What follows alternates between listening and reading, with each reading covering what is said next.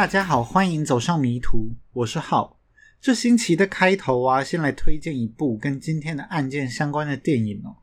那在二零一四年十月的时候啊，上映了一部叫做《Gone Girl》的电影。那台湾呢是把片名翻译成《控制》，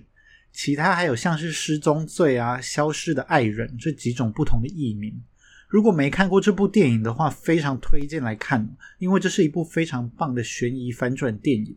IMDB 的评分高达八点一分那以下呢是我在雅虎奇摩电影节录的故事简介。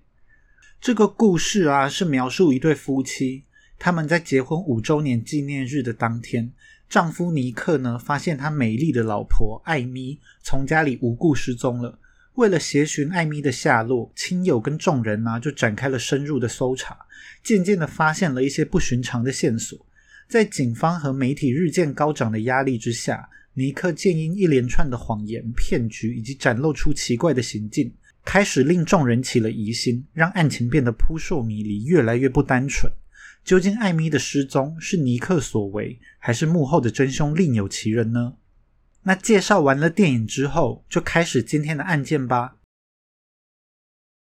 在《控制》这部电影上映约半年之后啊，在二零一五年三月二十三日星期一的下午一点五十五分，美国加州湾区的瓦列霍 （Vallejo） 接到了一通不寻常的报案电话。报案的人呢是一名三十岁的男子，他的名字叫做 Aaron Quinn，我就叫他古意。他和女朋友 Dennis Hoskins 住在一起，我就叫他女朋友哈士奇。那这个哈士奇呢，同样是三十岁。他们两个人都是在这个瓦列霍的医院里面当物理治疗师。他们一起住在这个瓦列霍郊区的马雷岛上。他们是住在一个大家都有独栋房子的社区。这个社区的治安还算不错，并没有发生过什么重大的犯罪事件。但是古意的报案电话里面就说啊，他跟哈士奇的住宅在前一天的半夜被人入侵了，犯人绑架了哈士奇，并跟古意要求了八千五百美金的赎金。那警察听到这个金额啊，就大感疑惑。犯人大费周章的绑架了哈士奇，但是赎金的金额却只有八千五百美金这么少，是非常的不合理的。但警方在接到报案后呢，还是马上就展开了调查。警察在讯问了古意以及对古意进行测谎之后，瓦列霍警局的发言人 Kenny Park 就对外宣称，他们已经初步排除了古意涉案的可能。会朝着掳人勒赎的方向调查。那这个发言人呢，是一个韩国裔的美国人，我就叫他朴警官。之后呢，瓦列霍警方连同了 FBI，还有一些志愿者，组成了一个大约一百人左右的搜查小组，在古意家附近拿大规模的搜索哈士奇的下落。负责这起案件的警官呢，叫做 Matthew Monster，我就叫他芥末警官。哈士奇的家人啊，都对这起绑架案不可置信。他们认为以哈士奇的个性，应该是不会这样乖乖的就被犯人带走吧。但是警察呢，其实并没有什么怀疑的对象，他们只能在古意跟哈士奇的家里附近进行大规模的搜索。警察除了搜索了他们的家之外，也把他们的车子进行了详细的检查。两个人的生活圈呢，像是家人啊、朋友啊、工作的医院等等，都非常配合警方的调查。他们也派出了搜寻犬，在他们居住的社区里面寻找哈士奇的踪迹，甚至呢派出了潜水员在这附近的水域寻找哈士奇。很多的居民呢，看到警察这样大规模的寻人，都吓坏了。但是不管是搜索小组啊，还是搜寻犬啊，还是潜水员，他们都没有发现哈士奇的踪迹哦。而表面上，瓦利霍警方虽然说他们排除了古意的嫌疑，但是实际上啊，他们最怀疑的人一直都是古意哦。这也并不能怪他们，因为在过往的经验上啊，当一个女生失踪的时候，她的另一半是犯人的可能性是非常大的。因此呢，也有一句办案金句叫做 “It's always the husband”，永远都是丈夫。虽然古意跟哈士奇呢只是男女朋友。但还是不意外的，古意就被当成了最有嫌疑的嫌疑犯。再加上古意呀，他自己的证词也有很多可疑的地方。按照古意的说法，犯人入侵他们家的时间是在半夜。按照推算，哈士奇被绑架的时间点应该是落在当天的半夜到清晨之间。但是古意却一直拖到下午的一点五十五分才报案。那这中间的好几个小时时间差，古意究竟在做什么呢？在警方讯问古意的时候啊，古意就有大致上交代了案发过程。他说呢，在三月二十三日的半夜，应该是介于凌晨三到五点之间，犯人潜入了他们家，把他跟哈士奇的眼睛呢，都用贴了封箱胶带的挖镜给蒙了起来。所以古意发现情况不对的时候，他已经什么都看不到了。他不仅没有看到犯人的样貌，甚至没有办法确定犯人的人数。但他说呢，从他的感觉上，他感受到犯人应该有不止一个人。古意跟哈士奇的手脚啊，也很快的就被犯人绑了起来。在过程中，犯人不断的威胁古意，说如果不合作的话，就要把他的未婚妻毁容，或是直接电死他的未婚妻。因为看不见外界的状况啊，古意为了确保哈士奇的安全，就只能乖乖的跟犯人合作。但是在犯人跟他们的对话过程中啊，古意跟哈士奇就都发现了有些奇怪的地方，因为犯人啊好像把哈士奇当成古意的未婚妻了，而实际上呢，哈士奇目前就只是古意的女朋友而已。而这个古意啊，也确实是有一个未婚妻哦，但是已经是前未婚妻了。这个前未婚妻啊，因为劈腿的关系，所以在前几个月已经跟古意分手了，也早就已经从这个家里面搬出去了。根据这一点呢，古意就推测这个犯人啊，可能已经盯上他的家很长一段时间了。至少在他跟前未婚妻分手之前，犯人就已经预谋要犯下这一起案件。在古意跟哈士奇发现犯人搞错了人之后，就马上跟犯人说，这个哈士奇啊，并不是古意的前未婚妻。不过犯人听了之后也并没有什么反应，继续强灌了古意还有哈士奇镇静的药物，让他们都变得非常的昏昏沉沉。而就在古意意识模糊的时候，犯人就要把哈士奇带走。犯人也同样威胁哈士奇，如果他不乖乖配合的话，他们就会杀了古意。所以哈士奇也并没有做过多的反抗。在犯人离开之前呢，还回头跟古意说，哈士奇呢只会被带走四十八个小时。只要古意在星期二晚上把八千五百美元的赎金放到一个特定的地方，那在星期三的早上。哈士奇就会平安的回来了。在这之后啊，古意因为药物的关系，就陷入了沉沉的睡眠，一直到太阳晒到他的脸上才醒了过来。但是眼前仍然是因为挖镜的关系一片漆黑，他的身体也还是因为药物的关系无比的沉重。之后的好几个小时，他就在家里想方设法的要摆脱药物的效果。在精神稍微好一点之后，他才能奋力的挣脱手脚上的塑胶手铐。所以他才会拖到下午的一点五十五分才报案。他一摘下挖镜啊，就看到了一台摄影机正对着他在拍摄。犯人呢，正在某个角落监视着他的一举一动。哈士奇的家人啊，相信了古意的说法，但是警方仍然不这么认为。他们认为呢，这个案件很有可能是古意自导自演的一起绑架案。他们的想法是啊，古意在半夜杀了哈士奇之后，就一直忙着处理哈士奇的尸体。所以才会一直拖到下午才报案，因为警方先入为主的认为古意就是凶手啊，所以警方之后连续审讯了古意长达十七个小时哦，就像是对待犯人一样的疲劳审问。他们一直搞到星期二早上九点才释放古意。另外呢，他们也不相信什么样的绑架犯会只要求八千五百美金的赎金，所以呢，他们的大规模搜索表面上是想要找到哈士奇。但实际上，他们可能想要找到的是哈士奇的尸体，要不然呢，一般的绑架案可能也不会在第一时间就派出潜水员到河底搜索吧。很明显的就是在寻找弃尸的地点呢。在星期二中午左右，旧金山纪事报 （San Francisco Chronicle） 收到了一封 email。这个 email 的发信人呢，自称是绑架了哈士奇的人。这封 email 里面呢，犯人就请大家不用担心。他说，在星期三的时候。哈士奇就会平安的出现在大家眼前。在这封 email 里面还有一个录音的附件，录音的内容呢是一个女生在说话的声音。这个女生呢自称她就是哈士奇，里面还提到了一起在案发后才在法国发生的坠机事件，用来证明哈士奇是还活着的。这一封由犯人寄来的 email 啊，就让这个绑架案更加的疑点重重，让警方完全无法确定哈士奇现在到底是什么样的状况。时间到了星期二的晚上，警方经过大规模的搜索，还是没有找到哈士奇的踪迹嘛？而古意呢，也并没有按照犯人的要求去支付这个八千五百美金的赎金，因为古意认为啊，这个赎金的金额并不值得犯人冒险去拿，所以这个所谓的交付赎金很可能是个陷阱，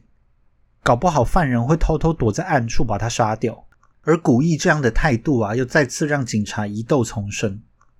最后呢，星期二晚上也平静的度过了。到了二零一五年三月二十五日星期三的早上，警察呢又接到了一通电话。这次呢是哈士奇的爸爸打电话到了警局，在电话里面呢，他们就说他们已经找到了哈士奇，就如同犯人所预告的一样，哈士奇在早上十点半左右出现在了南加州的杭廷顿海滩 （Huntington Beach）。他身上呢看起来并没有什么伤。由于哈士奇小时候就是在杭廷顿海滩长大。是后来才搬到加州北边的瓦列霍工作，所以哈士奇啊就有一些亲戚是住在这个杭廷顿海滩这边的。哈士奇就立刻前往了其中一个亲戚的家中求救。哈士奇真的如同犯人预告的一样平安归来，就已经让警方够疑惑了。让警方更疑惑的是啊，哈士奇以及哈士奇的家人在简短报告了哈士奇的状况之后，就拒绝再跟瓦列霍警方有任何的接触了。他们也不愿意接受警方的安排，回到北加州来讯问，而且哈士奇还马上找了律师来跟警察联络，所以警方呢只能透过律师来询问哈士奇的状况，就没有办法及时的获得太多的资讯。在二零一五年三月啊，这个时候大家对控制这部电影的情节还记忆犹新，所以瓦利霍警方啊就认为所谓的哈士奇绑架案。之所以会有这么多的疑点，像是古意的证词跟行动都可疑，哈士奇平安归来也可疑，哈士奇拒绝跟警方联络也可疑，这种种的疑点呢，都是因为他们认为啊，这整起案件都是古意跟哈士奇模仿电影情节所创作出来的骗局。在现实世界中，也确实有一些案件是模仿电影的情节哦，所以瓦列霍的警方就非常的生气。认为啊，哈士奇跟古意用这个骗局把他们耍得团团转。在这边呢，警方说的骗局是用 hoax（h a o x）。所以在星期三的晚上，也就是哈士奇回来之后不久，瓦列霍警局就由发言人朴警官召开了一场记者会，公开谴责了古意跟哈士奇。朴警官呢就说，这一切都是一起精心策划的骗局。他是这样说的：“Mr. Queen and Miss Hoskins have plundered valuable resources away from our community. If anything, it is Mr. Queen and Miss Hoskins who owe our community an apology.” 古意跟哈士奇呢掠夺了社会的珍贵资源，他们欠社会大众一个道歉。这边呢，朴警官用的动词那个掠夺，它是用 plunder，p-l-u-n-d-e-r 这个字啊，就像是在打战之后。 在攻下一个城之后，把这个城掠夺一空的那个掠夺一空，就是这个 plunder。那朴警官还说啊，古意跟哈士奇应该要为自己的骗局负责，联邦政府呢后续可能会起诉他们，他们也要负担起大规模搜索所造成的人力物力的损失，所以瓦列霍警局最后就定调。这起案件呢，并不是一起掳人勒赎的案件，所以请瓦列霍的居民不用担心，他们还是非常的安全。这个结果啊，就让群众非常哗然，媒体就纷纷报道这一起案件。而且因为警方认为哈士奇是在模仿电影的情节嘛，所以媒体纷纷用 “the real Gone Girl” 来称呼哈士奇，他们就揶揄她是把控制的情节搬到真实世界的女孩。但由于这一起绑架案的情节非常的离奇啊，在当地就很多人在讨论这起案件。不过社会舆论呐，还是站在话语权比较大的警察的这一边哦。所以在接下来的日子里面呢，古一跟哈士奇就被社会大众还有瓦列霍警方当作是自导自演的骗子，他们的生活就受到了大大的影响。除了有人会在社群软体上面骚扰他们跟辱骂他们之外，最严重的状况啊，就是他们两个人的工作都因为这个案件而丢了，可以说是身败名裂。两个人的生活就陷入了非常的低潮。在哈士奇回来之后啊，瓦列霍警方立刻就把古意跟哈士奇当成骗子嘛，所以对待古意还有哈士奇啊，以及他们的亲朋好友态度都很轻蔑。在记者会之后啊，瓦列霍警方为了追究法律责任，多次讯问了古意跟哈士奇以及周遭的亲戚朋友。就是为了要寻找更多关于他们所谓这一场绑架骗局的证据，古意跟哈士奇委托的律师就出来表示，他们的当事人啊遭遇到的状况绝对是真实的。他们的律师就指出啊，古意在案发之后有去进行血液检测，他的血中确实是有药物的反应，以及犯人寄送到旧金山纪事报的那封 email，其实都是可以证明这并不是一起自导自演的案件的。他们就希望啊，警方能够把精力花在寻找真凶上面，而不是利用警方的话语权来霸凌他的当事人，造成二次伤害哦。在继续讲下去之前呢，要先讲一下哈士奇对案件的描述，不然目前只知道古意还有警方的看法，而这也是当时真实的状况哦。连瓦列或警方都是要等到他们特意召开记者会来谴责古意跟哈士奇之后。才有比较充裕的时间来询问哈士奇对案件的描述。那哈士奇就说啊，自己当时从头到尾都被蒙着眼睛，所以呢，他跟古意一样，只有听到犯人的声音，并没有看到犯人，也不知道犯人有多少人。但他也跟古意的感觉是一样的，认为犯人有不止一个人。哈士奇因为怕古意受到伤害啊，所以就表现得很配合。在他被犯人带走之后，他就被丢入了后车厢。之后就昏昏沉沉的待在车子里面，车子开了很长的一段时间。当车子终于停下来的时候，犯人呢就告诉他这里是某个屋子，但是在进屋之前呢，他需要先进去清理一下。接着哈士奇啊就听到了犯人在刷洗东西的声音，哈士奇的心中就吓坏了，因为他双眼看不到东西嘛，脑中就不由自主的开始幻想一些可怕的画面。他就幻想啊，犯人正在清洗一个血迹斑斑的浴缸，而这个浴缸里面呢，还飘着犯人肢解的上一个被害人的碎肉。幸好最后并没有发生这样的状况。他在被囚禁的四十八个小时之中呢，双眼都是蒙起来的，而且他反复的被犯人下药，精神一直就恍恍惚惚。他只能偶尔用听的来获取一些关于犯人的资讯。这个犯人拿跟哈士奇自称是绅士罪犯 （gentleman criminals），说他们是道义有道。犯人还说啊，自己曾受过军队的训练，但也因为在军中的经验，患上了创伤后压力症候群，也就是 PTSD。哈士奇也因为发现犯人的目标啊，其实是古意的未婚妻嘛，所以哈士奇其实在这过程中啊，就一直哀求犯人可以放过他，但是犯人都不为所动。犯人就把他当成玩具一样，满足他的欲望。哈士奇希望能够引起犯人的同情心，他就跟犯人分享了自己十二岁的时候曾经被猥亵的经验。他在童年的时候啊，就因为这个事情受到了很大的压力，一直要到好几年之后，当初侵犯他的犯人因为猥亵了其他女童被抓了，他才敢把这件事情告诉家人。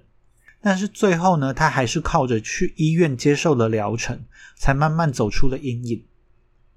但是在他讲完之后啊，犯人也并没有什么反应。犯人无情的强暴了哈士奇两次，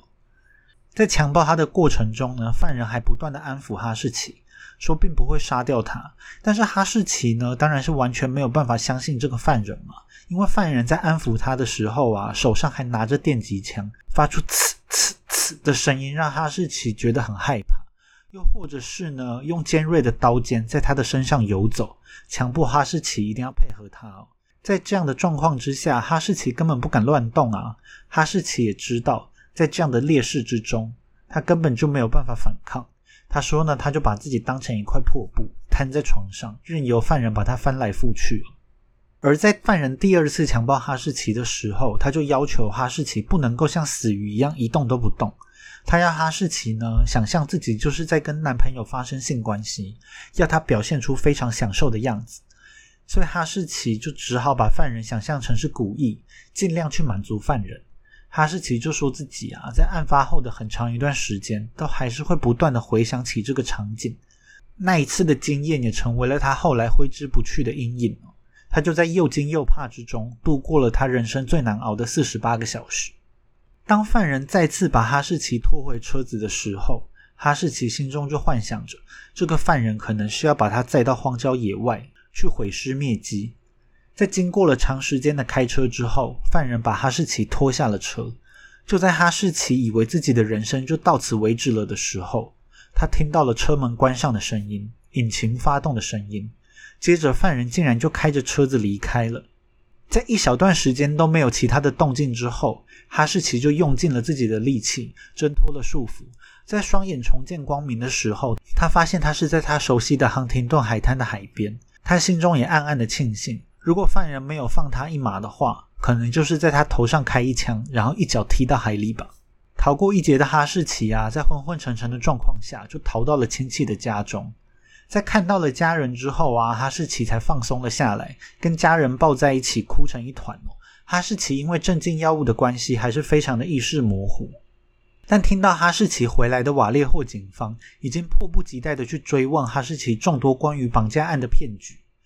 而这时啊，警方对于这个案件已经充满了很多很多的疑问，态度非常的质疑，已经在怀疑这一切都是自导自演的骗局。哈士奇也听出了瓦列霍警方的态度，他知道警方根本完全不相信他说的任何话，所以哈士奇就马上找来了律师，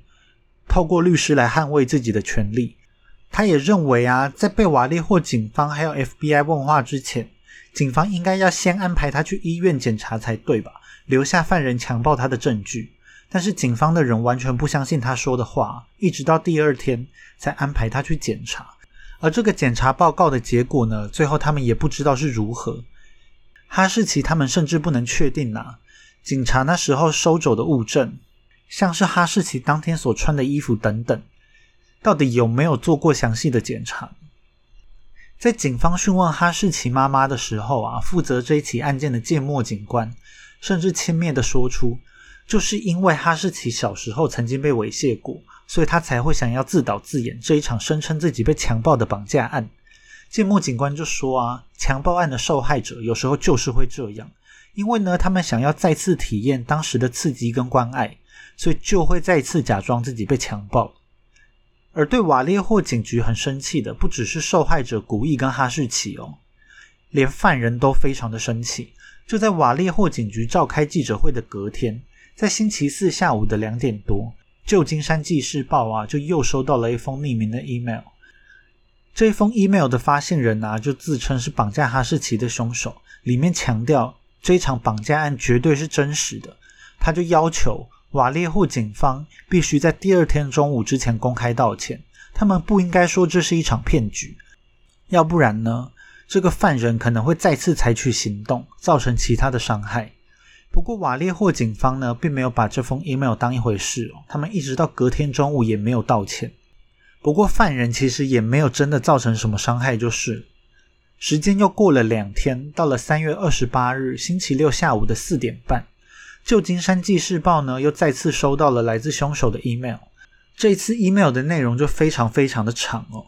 有将近二十页的内容，里面就详细描述了犯人是如何规划这一起绑架案的。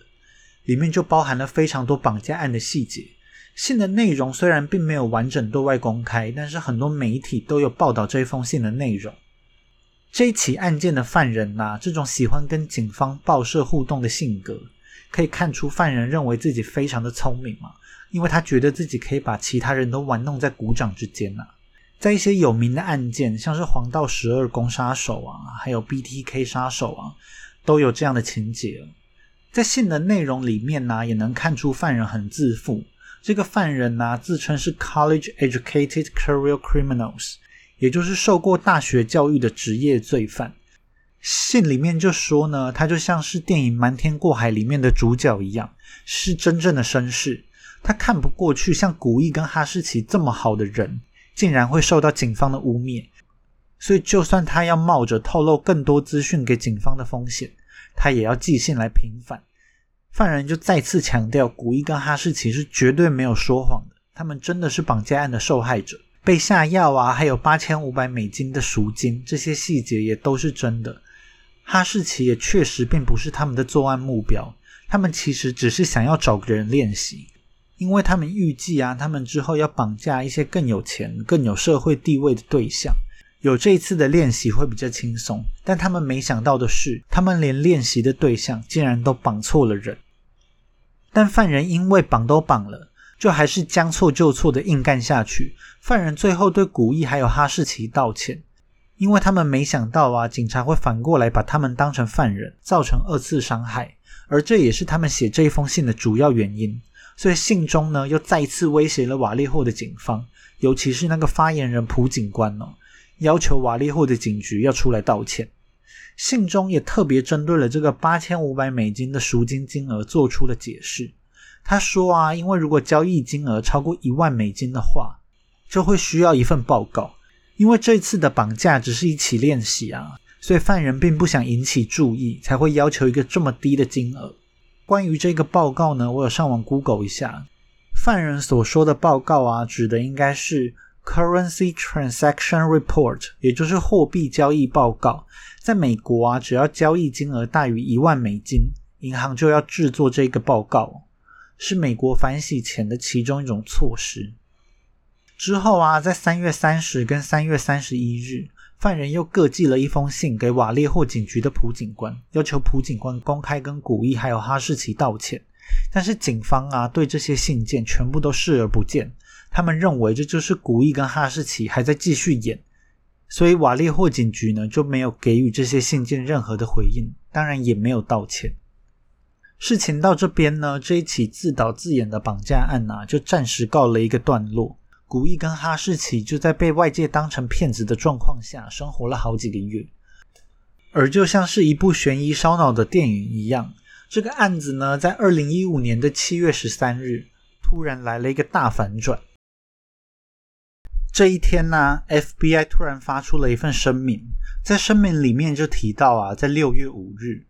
加州的都柏林 （Dublin） 发生了一起闯入民宅案。当时民宅中啊，有一对夫妻以及他们成年的女儿。男屋主呢，马上就激烈的反抗，还叫女屋主去拿枪反击。犯人听到之后啊，就吓得用手电筒砸了男主人的头，接着就落荒而逃了。根据受害人一家的口供啊，犯人作案是非常的缜密哦。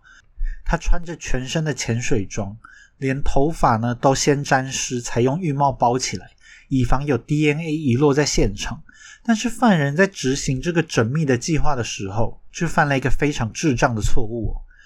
他确实是没有留下任何的 DNA，但是呢，犯人却把他的手机掉落在了现场。于是都柏林的警方啊，就强行突破了犯人的手机，沿着手机里面的线索，追查到了一间位于南太浩湖 （South Lake Tahoe） 的小屋。在六月八日的时候，逮捕了一名叫做 Matthew Muller 的男子。在 FBI 的报告之中啊，有不少提到这个犯人的个人资料。这个男子呢，在二零一五年的时候是三十八岁。那个南太浩湖的小屋啊，是他父母的度假小屋。这个男子呢，于一九九五年到一九九九年，在美国的海军陆战队里面服役。二零零三年大学毕业之后，二零零三年大学毕业之后。非常厉害哦，进入了哈佛法学院就读，并在二零零六年毕业。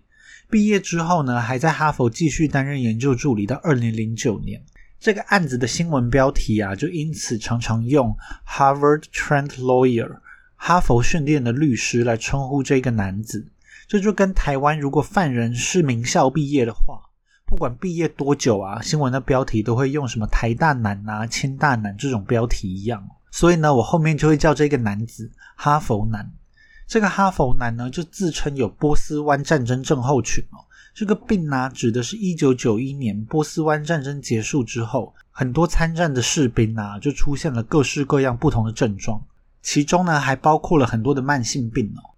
不过这边呢，我就有点不太懂，因为这个哈佛男呢，是一九九五年才入伍的，那怎么会有这个波斯湾战争症候群呢？另外呢，哈佛男在二零零八年曾经被诊断出来患有 bipolar disorder，也就是躁郁症。哈佛男自称呢，是因为打了某种疫苗才会产生精神疾病这些副作用。哈佛男在二零一一年呢，加入了加州律师工会，成为职业律师。他主要的工作内容啊，是协助客户移民到美国，但却在二零一一年当年就被他的雇主控告窃取公司机密。后来呢，还被发现他在其中一个申请绿卡的案子之中，他收了客户的钱，但却根本没有帮客户提出任何的申请因为哈佛男的所作所为啊，已经伤害到了律师的信誉，所以在二零一五年一月的时候，哈佛男就被加州的律师工会给除名了。在这不久之后，就发生了古意还有哈士奇的这起案件。在都柏林警方调查的过程中啊，他们就发现六月五日发生的都柏林案，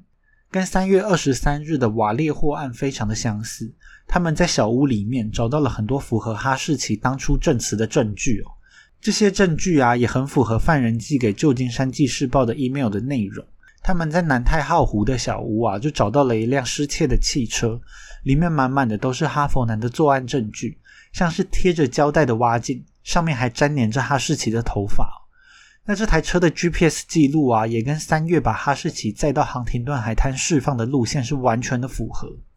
于是，都柏林警方还有 FBI 就认为啊，哈佛男就是当时绑架了哈士奇的犯人，而当初信誓旦旦说这一切都只是一场骗局的瓦列霍警局就被狠狠的打了一巴掌。他们除了连接到了哈士奇的案件之外，警方还把几起在2009年发生的案件都跟哈佛男联系在了一起，分别是在 Palo Alto 还有 Mountain View 这两个城市发生的案件。在2009年9月29日。一个住在 Mountain View 的二十七岁女子，在清晨五点的时候惊醒，她发现床边呢站着一个全身黑衣的男子，女子的双手已经被绑住，之后眼睛也被蒙了起来。犯人呢就逼他喝下镇静剂，接着呢就开始质问被害人一些个人问题，并威胁要强暴他。但是犯人最后并没有真的动手，就离去了。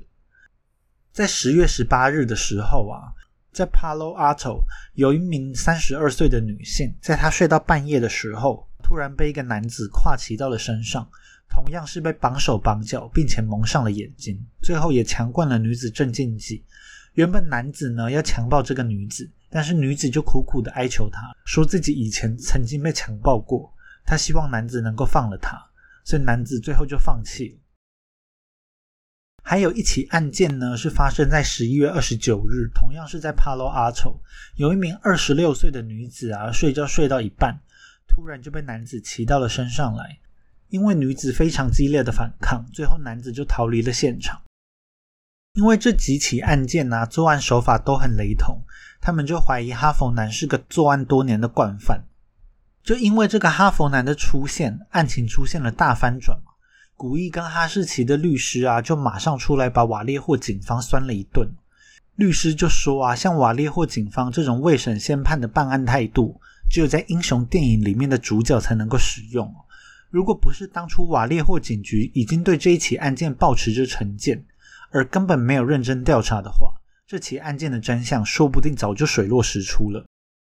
但律师也说啊，现在还没有到瓦列霍警局出来道歉的时候。现在更重要的是，从哈佛男的口中得知其他犯人的下落，因为他们不相信啊，犯人只有哈佛男一个人，他们认为一定有其他的共犯。最后，律师就希望瓦利或警方可以从这个案件中得到教训，希望他们以后能够学会什么叫做谨言慎行。不过，瓦列霍的警方态度也是非常的强硬哦，他们就说啊，按照当时手上的资讯。判断这一起绑架案是骗局的结论完全没有问题啊！办案也都是照着流程走的，没有人有失职的问题。之后呢，还把二零一五年的年度最佳警察 （Officer of the Year） 颁给了负责调查此案的芥末警官哦，也就是那个说出哈士奇是因为小时候被猥亵过，所以才会假装自己被强暴的那一个警官那面对死鸭子嘴硬的瓦列霍警方啊，古意跟哈士奇也没有再多费口舌了。他们选择直接提告瓦列霍警局哦，针对瓦列霍警局对他们造成的名誉伤害还有精神伤害球场，还导致他们的工作也丢了，需要支付巨额的律师费等等。诉状呢还附上了瓦列霍警方私下寄来跟他们道歉的信，讽刺瓦列霍警方也知道自己不够专业，以及勾罪力图不出象牙，但却不敢公开来跟他们道歉。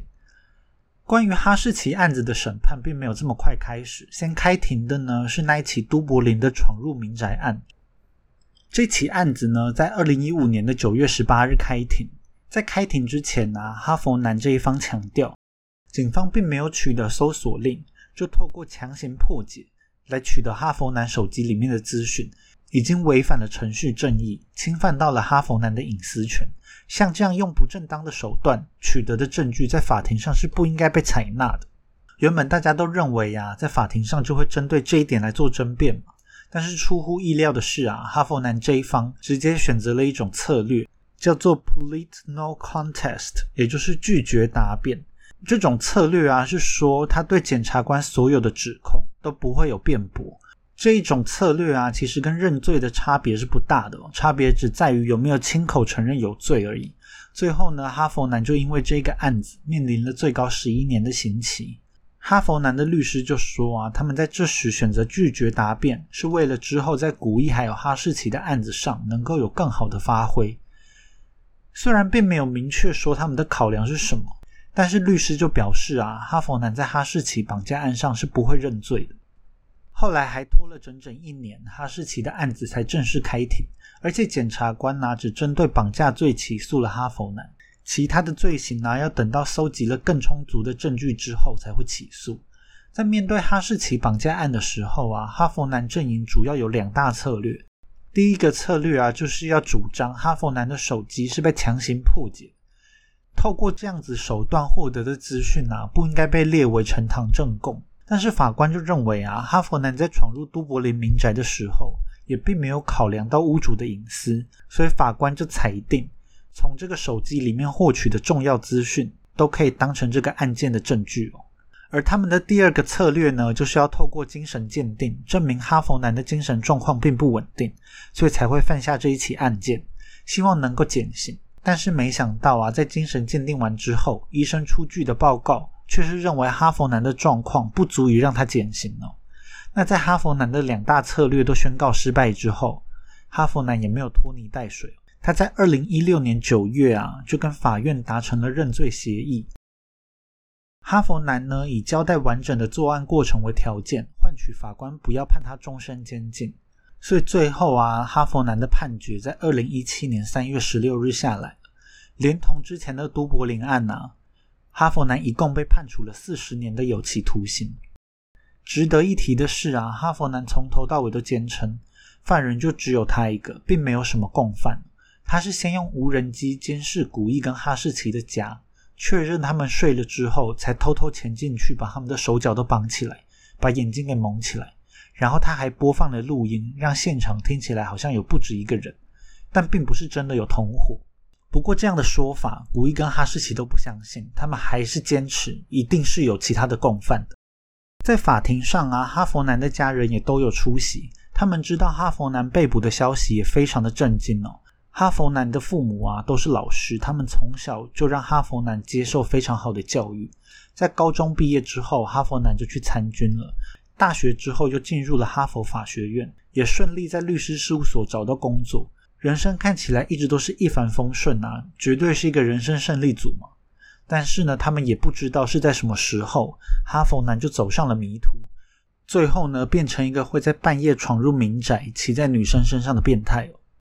在哈佛男的判决下来了整整一年之后，二零一七年的三月十六日，古意跟哈士奇控告瓦列霍警局的案子也传来了好消息。这起案件呢，因为哈佛男的高学历，还有像是电影情节一样的大反转，就受到了非常高的关注。而在哈佛男成功被定罪之后，他的证词啊也证明了当初古意还有哈士奇所说的情况全部都是真的。而瓦列霍警局傲慢还有充满成见的办案态度就饱受批评。他们在受害者最需要帮助的时候，竟然是选择狠狠的把他们推下了悬崖，还运用比受害者更强大的话语权，让整个社会一起来谴责古意还有哈士奇，进而毁掉了他们原本的生活。最后呢，瓦列霍警局跟古意还有哈士奇达成了和解，这个和解金的金额高达了两百五十万美金哦，也就是七千多万台币，用来弥补警局在案件后对他们造成的损害。不过这一起案件呢，到这边还没有完全的结束，应该是说到现在二零二一年都还没有个结果。之后啊，法院又要针对哈佛男二零零九年的案子提出告诉，不过哈佛男拒绝认罪。所以法院需要帮他排期候审，但是啊，哈佛男在二零二零年的时候，在狱中出现了精神方面的问题，在今年三月的时候被判定身心状况，并无法在法庭上接受审判。由于法律规定啊，需要等到哈佛男恢复正常才能够继续判案。现在哈佛男呢，还处于在狱中接受疗程的状况，这一起案件的审判也就暂时搁置了。而在案发之后啊，古意跟哈士奇就说他们在瓦列霍的家就像是一个巨大的牢笼一样。古意说这是他人生的第一个房子，他跟他的爸爸一起打造了这个家，里面充满了他跟爸爸的回忆。在案发之前呢，古意的爸爸就被诊断出了癌症末期。所以他更加珍惜这些跟爸爸过往的回忆，但是在案发之后啊，这一些美好的回忆都变了调。他们身败名裂嘛，最后只能选择搬离瓦列霍，到其他的城市重新生活。靠着亲朋好友的支持，他们才度过了最黑暗的时期，也找到了新的工作。哈士奇也说啊，自己花了大概九个月的时间，才平息了绑架带来的惊恐。不过这只是表面上的。有时候呢，他仍然会不由自主的感到战栗，全身强烈的发抖，就好像他全身的细胞都在互相撞击一样。他说他完全没有办法控制自己，每到晚上啊，这种惊恐的感觉就会更加的强烈，尤其是睡觉的时间，对他来说简直是场折磨。被绑架的那天晚上，在睡梦之中被蒙眼捆绑的恐惧，一直是挥之不去。他几乎每天晚上都还是在做噩梦。他甚至啊要在床边放一把铁锤，因为他实在是太害怕再发生同样的事情了。当他独自一人的时候呢，他就会不由自主的提高全身的警觉。他觉得啊每一个暗处都躲着虎视眈眈的犯人，他必须握紧他随身带着的一把刀，才能让自己稍微感觉到安全。这种不安的状况也发生在古意身上，他变得很焦虑，他认为无时不刻都有人在监视他们。他说：“他虽然有时候能够暂时忘却这一切，但这种焦虑啊，很快的又会把他推回现实的世界。”他说自己啊，好像一直被困在那个被阳光晒醒的早晨哦。哈士奇被不知名的人绑架走了，而他的身体却因为镇静的药物而无法行动，全身充满了无力感。他们周遭的人呢，也都感受到了很大的压力。虽然他们相信古意跟哈士奇是清白。但是警方跟社会舆论呐，都把他们抹黑，抹黑成是模仿电影情节、假造绑架案的神经病。他们没有办法想象，为什么像他们这样清白的人，会需要雇佣律师来对抗原本发誓要保护市民的警察呢？但是幸好，他们最后还是撑过来了。至少这一起案子的最后啊，对古一还有哈士奇两个人来说，有了一个不错的结果。哈佛男的审判结果恢复了他们的清白。他们也从瓦列霍警局获得了数额不小的赔偿金。原本死不认错的瓦列霍警局，终于在二零二一年的六月公开跟哈士奇还有古意道了歉。古意跟哈士奇他们也在这起案件中不离不弃，在二零一八年九月的时候结了婚，并于二零二零年生下了一个女儿，展开了新的生活。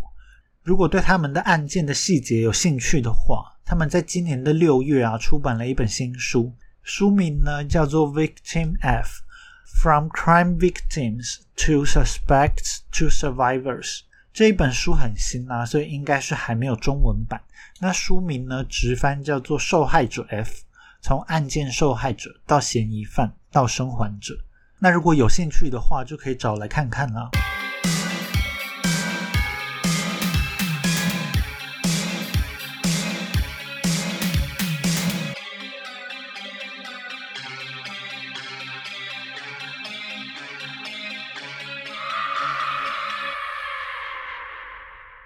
知道大家喜不喜欢这种有反转的案件呢？这个案子啊，我是无意之间在 A B C 上面看到，因为我本身就蛮爱看像是控制这种烧脑电影的，所以看到这个案件的标题啊，叫做 The Real Gone Girl，就马上引起了我的兴趣。虽然这个剧情的发展啊，只有开头跟电影是一样的，后面是完全的不一样，但还是非常的精彩。那如果呢，大家知道有什么案子也是像这样有精彩的反转情节的话，就欢迎透过 Instagram 来推荐给我。最后呢，希望大家能够到 Apple Podcast 上面帮迷途评分跟留言。那大家拜拜，我们下次见喽。